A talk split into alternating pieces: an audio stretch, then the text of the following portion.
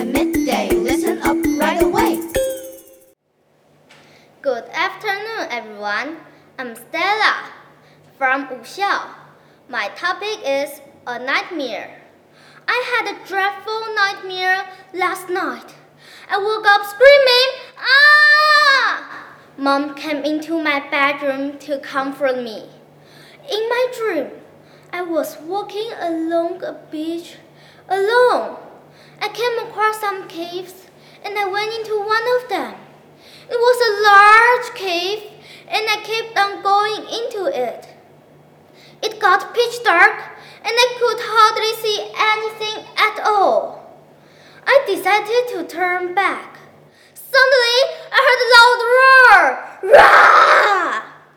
At the far end of the cave was an enormous monster. It was bright green. It was lying down, but it got up and it saw me.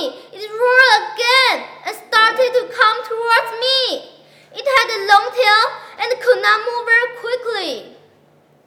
I turned and ran back towards the mouth of the cave.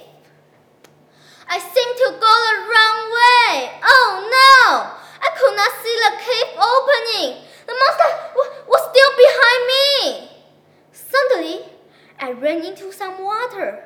As I ran,